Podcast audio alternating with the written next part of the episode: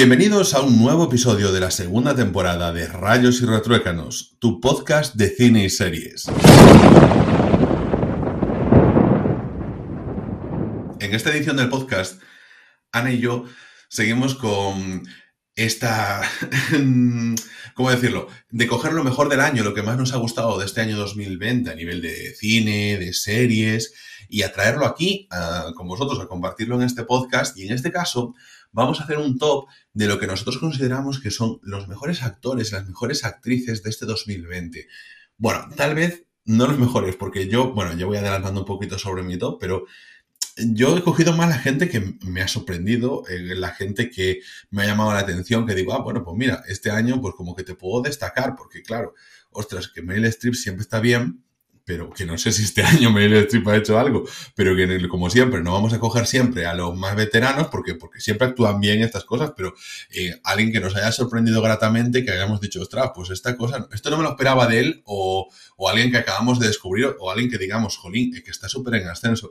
Esa gente yo creo que eh, le podemos dar también aquí esta eh, este protagonismo, estamos hablando de actores y actrices que tendrán millones de seguidores, pero nosotros aquí en un podcast que nos escucha solo eh, la madre de Ana, pues eh, les queremos dar voz. Y yo creo que podríamos ir comenzando ahí por mi, por mi partner in crime, por mi compañera al otro lado del micrófono, Ana Laje.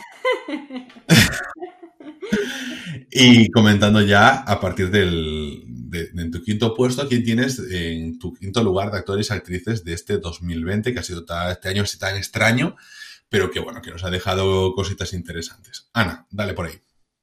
Bueno, Ángel, pues yo em, he hecho así, me ha costado bastante, ¿eh? me ha costado bastante porque al final es lo que dices tú, como que ya sabemos que Meryl Streep, que todos estos actores ya más eh, eh, veteranos, como que, ya sabemos todos que actúan bien.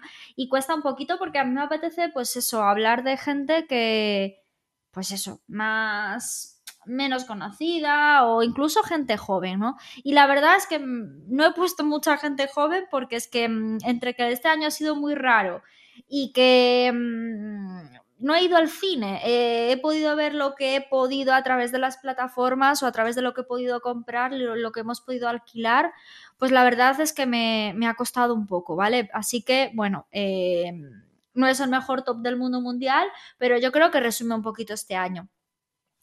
Yo en quinta posición eh, voy a poner a, bueno, ya lo he hablado creo que en, dos podcasts anteriores, que es Sarah Poulson, eh, bueno, yo creo que es una de las grandes actrices de, su generación que está petándolo muchísimo con, la serie de Ryan Murphy American Horror Story y que mm, eh, con esta nueva serie que sacó Netflix, eh, la de Ratchet, que, es de este año, que hablamos en el episodio anterior de ella, es como que es, un papel hecho para ella, ¿no? 100%.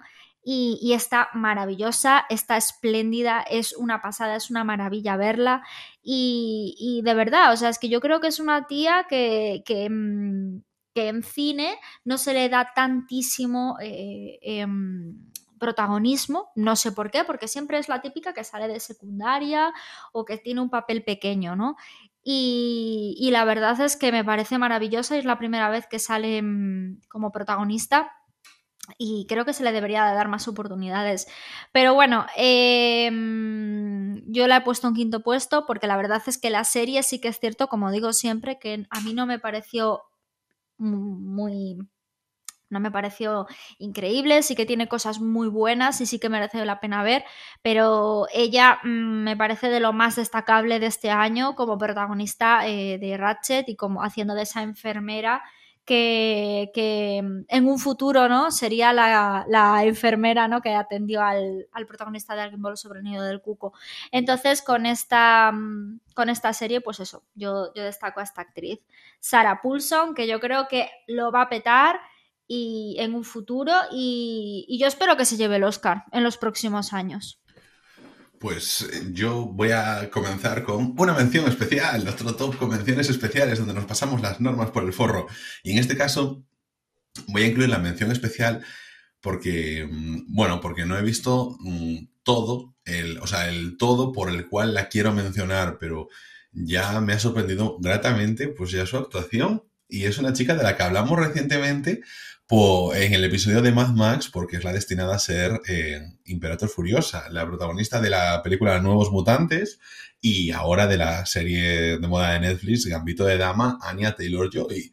Y, jolín, me llamó la atención, o sea, yo la vi y digo, es que esta chica que es más joven que nosotros, pero actúa súper bien. Yo creo que tiene ahí bastante proyección y que va a ser una de estas, que decir, una Jennifer Lawrence, que digamos que la vemos estar en la sopa, en las producciones más importantes, porque mm, creo que este año pues ha empezado a despegar y yo, mm, bueno, eh, bueno, la, habíamos visto tú, o sea, la vi contigo, tengo dudas. ¿Vimos el secreto de Marrow Bond, tú y yo juntos? Mm, no, no. El... Es la película esta de terror, ¿no? Sí, correcto. Uf, pues quizás sí. Yo la vi con, Ricardo, yo la vi con mi pareja, eso seguro. Ah, pues eh, si la viste con, si la viste tú por tu cuenta, entonces yo la vi con otra, con otra persona, pero, pero que salía allí y salía también en La Bruja y, que, o sea, que ha hecho así películas así de rollito de terror tal, y que parece que, bueno, pues que tiraba un poquito más por ahí, una actriz más de perfil bajo, pero yo creo que esta serie que le ha dado tan, o sea, que es como que una serie yo viendo solo eso, primera parte del segundo episodio, digo, ah, ostras, espérate, o sea, es que estas cosas que te dan como un poquito de prestigio, además de estar en boca de la gente, que como que de lo que suele decir, ¿no? que es que incluso que le gusta a la gente que no tiene ni idea ni siquiera de jugar al ajedrez, pero que, que, está muy bien que te pone en boca de todo el mundo y que ya este año ya, eso ya la mencionamos porque estaba era la candidata a hacer de, de Imperator Furiosa. Y oye, pues mira, ya mm, me alegro, ¿no? Porque veo ya que hay miembros y está guay. Así que yo me quedo bastante más tranquilo.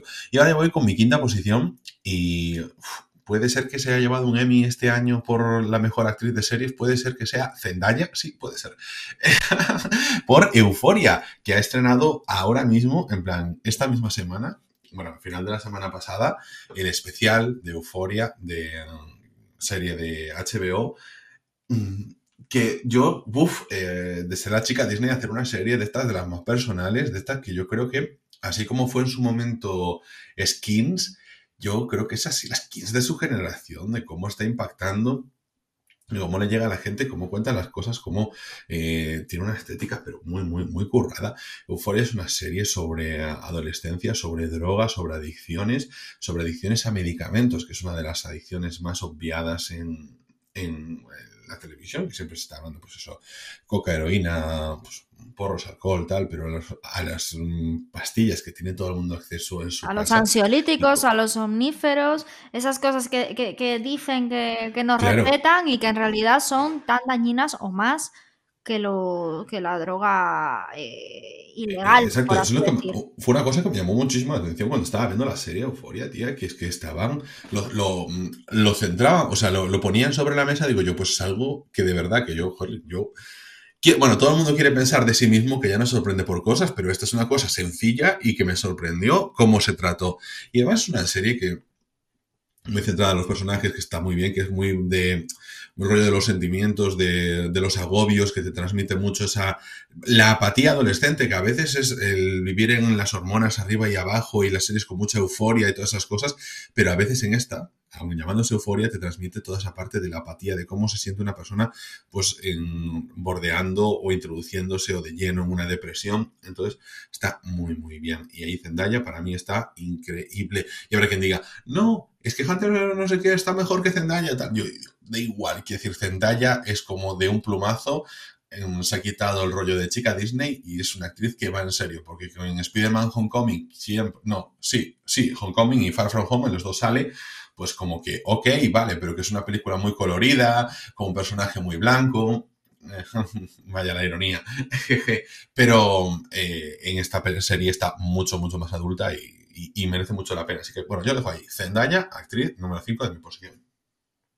Bueno, pues yo en, mi, en el puesto número 4 voy a poner a otra clásica. Bueno, esta es más clásica aún porque esta sí que es una actriz de Hollywood de primera línea. Eh, a pesar de, haber empezado muy jovencita, yo creo que tiene una carrera prometedora y, ya hemos dicho varias veces que es una de nuestras favoritas.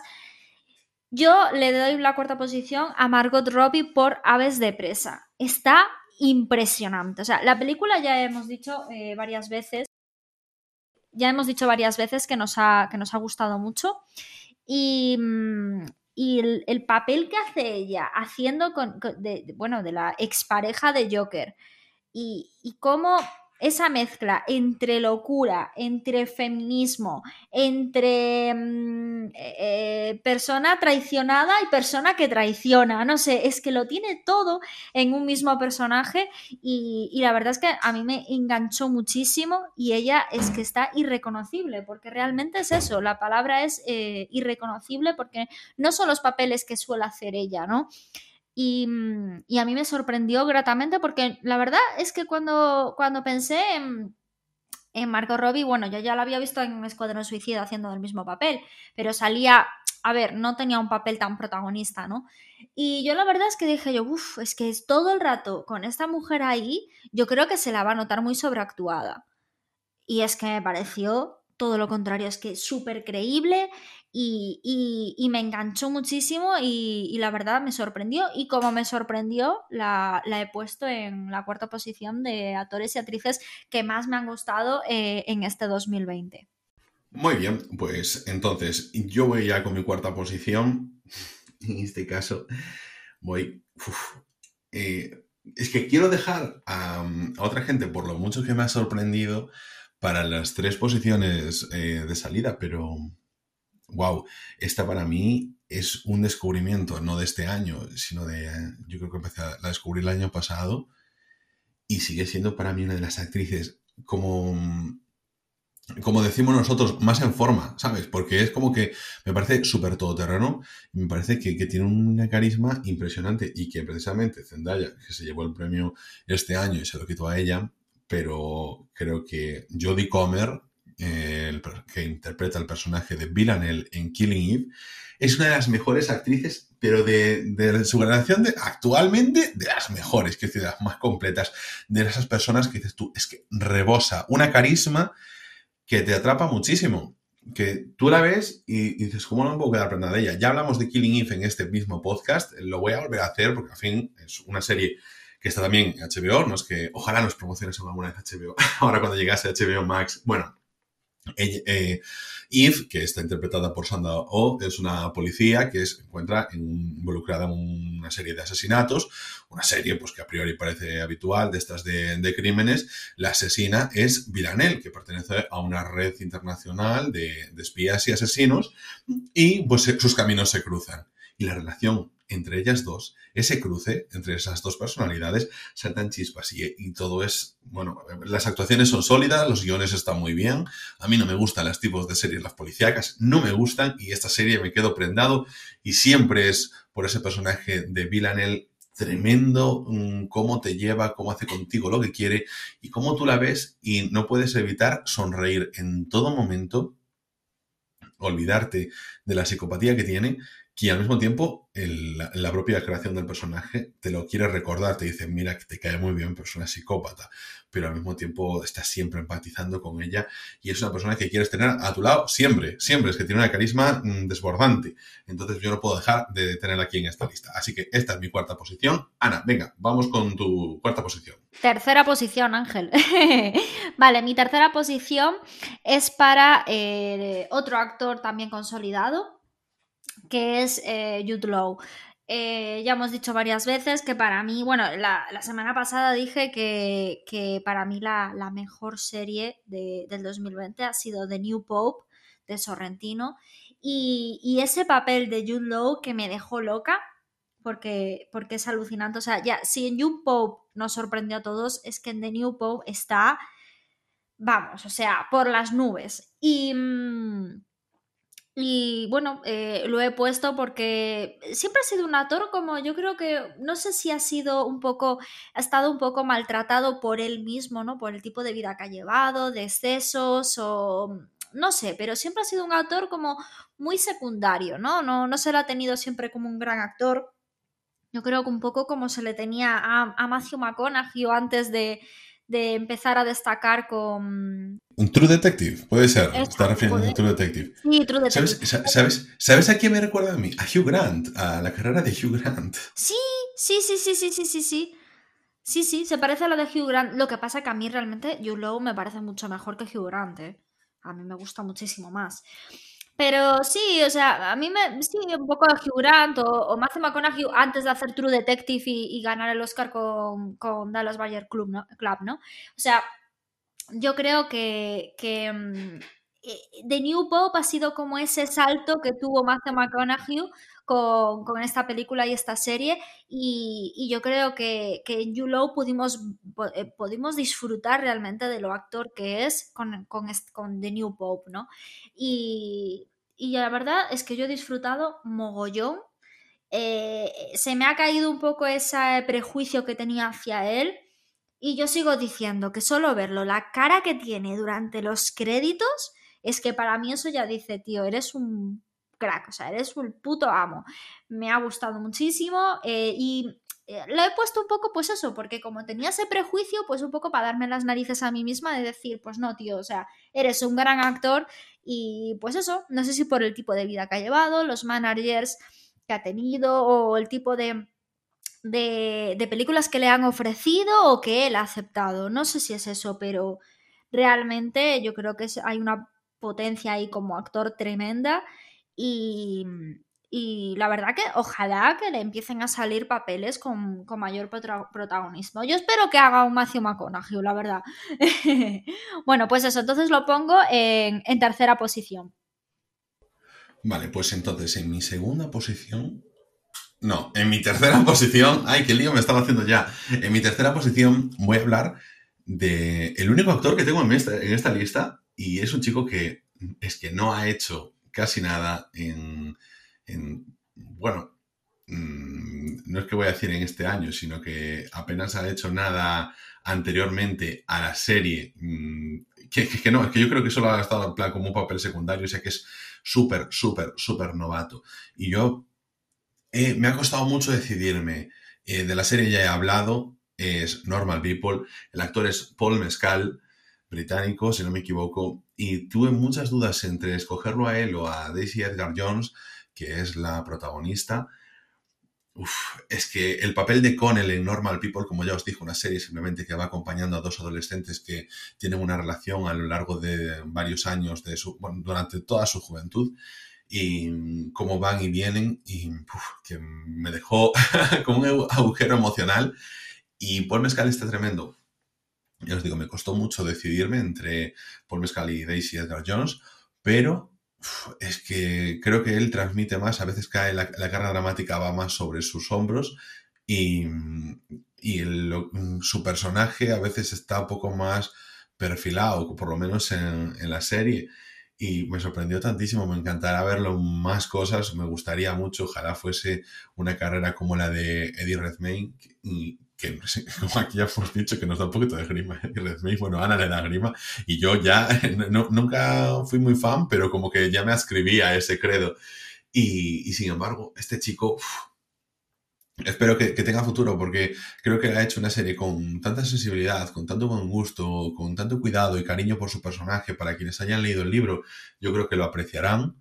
Y me gustaría eso, que tuviese un hacer, porque siendo tan novato, hacer una serie que yo considero que es complicada y llevarlo a tan buen puerto y a tan buen término, es, es difícil y, y, que merece estar aquí en esta lista porque sé que hay actores, por supuesto, consolidados. Antes de grabar el podcast estábamos hablando sin incluir cosas como, bueno, eso de 2019, como Joaquin Phoenix con Joker y todo, todo eso ya lo sabéis. Y claro, pues, que siempre se puede decir eso a las mejores actrices de siempre y a los mejores actores de siempre y tal, pero en, cuando encuentras a alguien que dices tú estás como conectado de verdad con esto, te gusta poder sacarlo, a, darle ese empujoncito. Así que, como decía antes, eh, yo me quedo con Paul Mescal en esta tercera posición de, de mi top.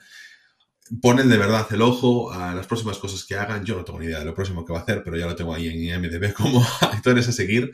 Así que le, le prestaré atención y lo próximo que vaya sacando, pues os lo, os lo iré trayendo por aquí. Ana, vamos con tu segunda posición del top. Bueno, pues en mi segunda posición, eh, claramente he puesto para mí el que ha sido el actor en este 2020, porque es el actor de este 2020. A ver, a mí me ha sorprendido mucho más Jude Law, pero tengo que reconocer que como interpretación, la brutal ha sido esta, que es la de Anthony Starr en eh, The Voice, en la serie The Voice de Amazon Prime. Este es, el actor que hace del personaje del patriota. Y es que si en la primera temporada te quedas loco, porque te quedas loco, pero ¿qué, ¿cuál es la diferencia entre la primera y la segunda temporada? Que la primera temporada es como que al principio piensas que el patriota, patriota es guay. Entonces empiezas a darte cuenta de que el patriota es un colgado, un nazi y, que, y que es maquiavélico completamente, ¿no? Entonces te vas dando cuenta poquito a poco. Y la serie te va mostrando, te va mostrando.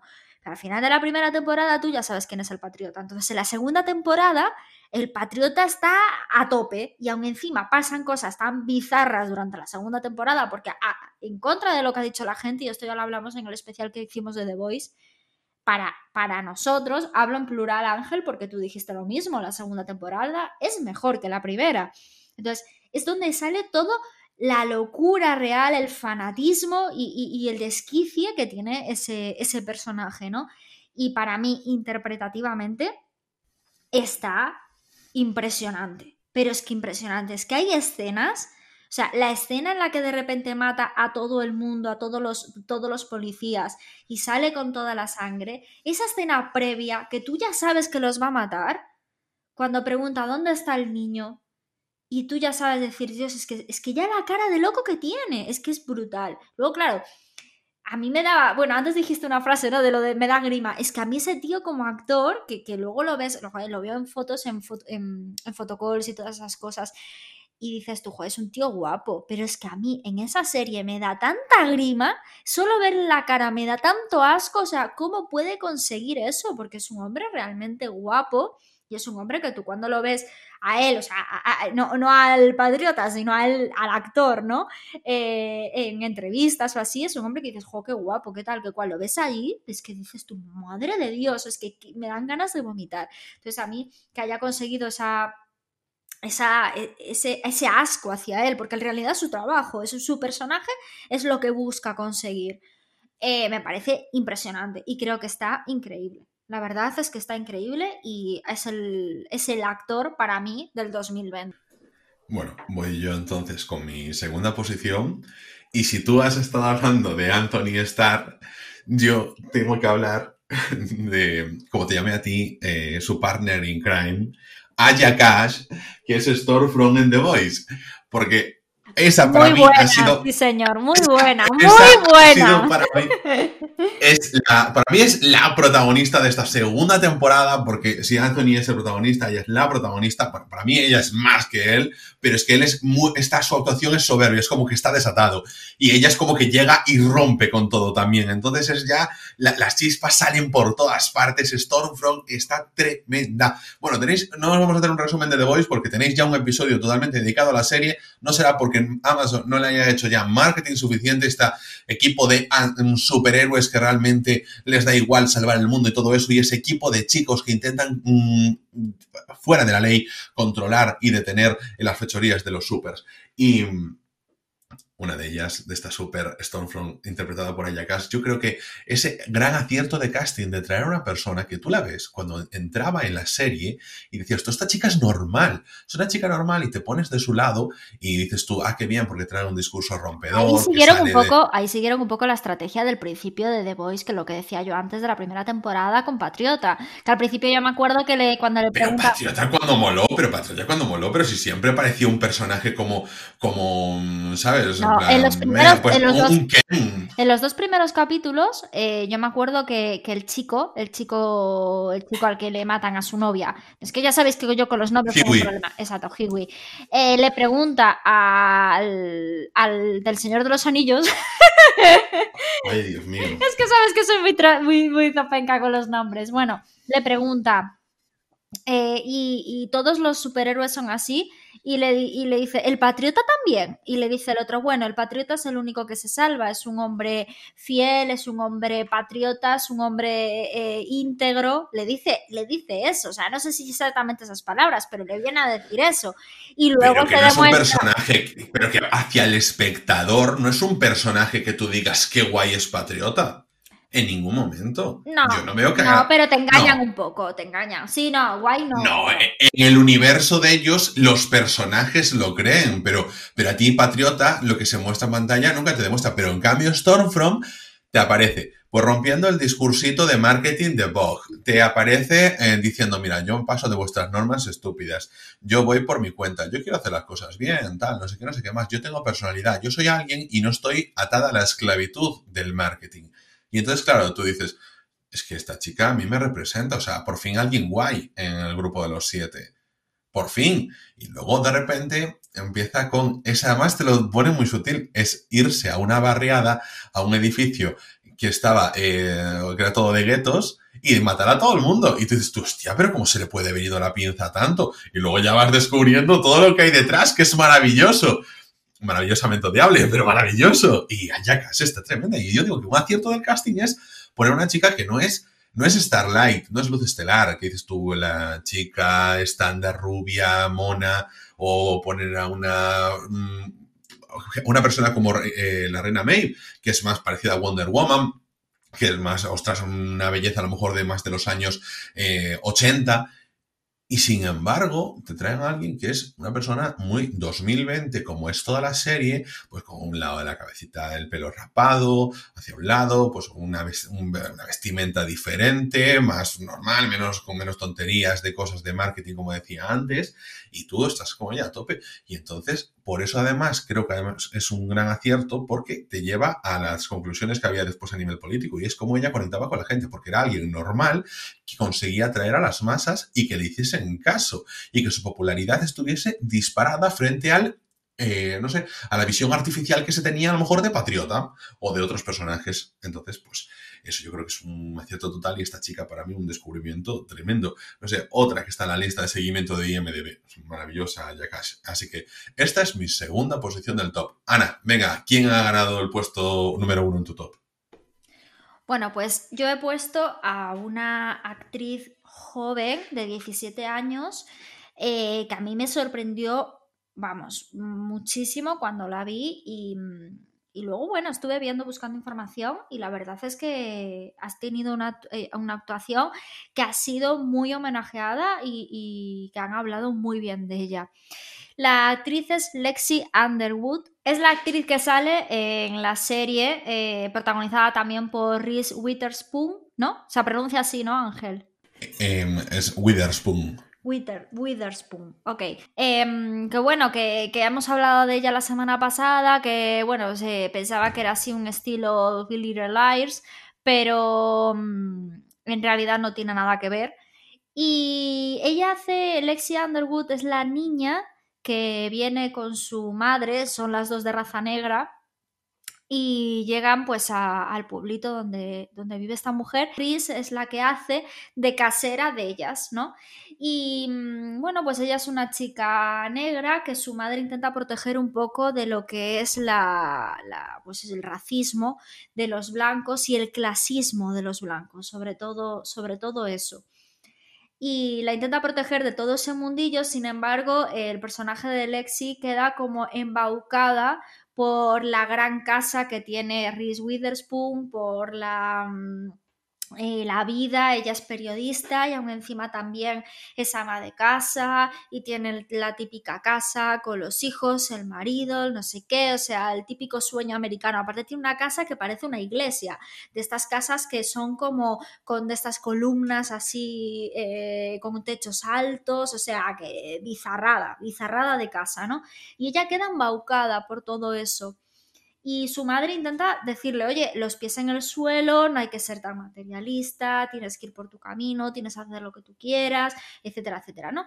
Y ella, todo ese papel en el que empieza a ponerse en contra de su madre, porque queda embaucada por todo ese mundo de raza blanca, y, que ella piensa que, ella no tiene, no la tiene, no nada, o sea, que hoy en día no tiene por qué, mm, no existe el racismo y no tiene por qué tener cuidado con, con ciertas cosas, ¿no?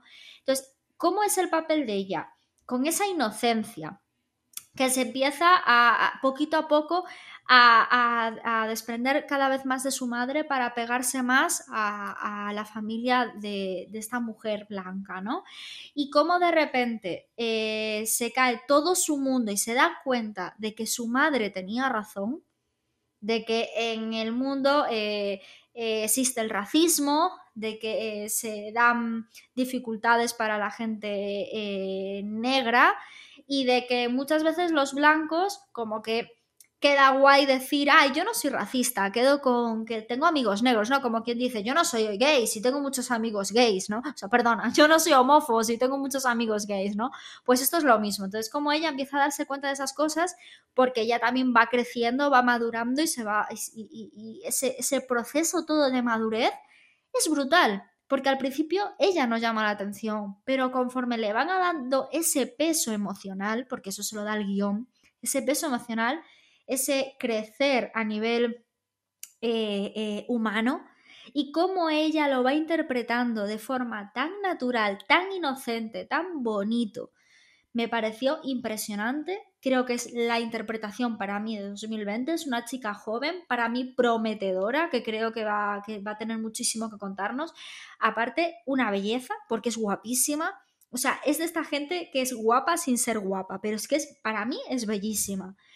Y, yo creo que, toda esa dificultad que ha tenido a la hora de hacer, mm, o sea, de, poder interpretar este, este guion, yo creo que vamos, que, hay que mencionarlo y para mí ha sido la actriz de 2020. Bueno, pues entonces yo me voy con mi primer puesto, mm, con la que yo considero la actriz de 2020, otra persona que...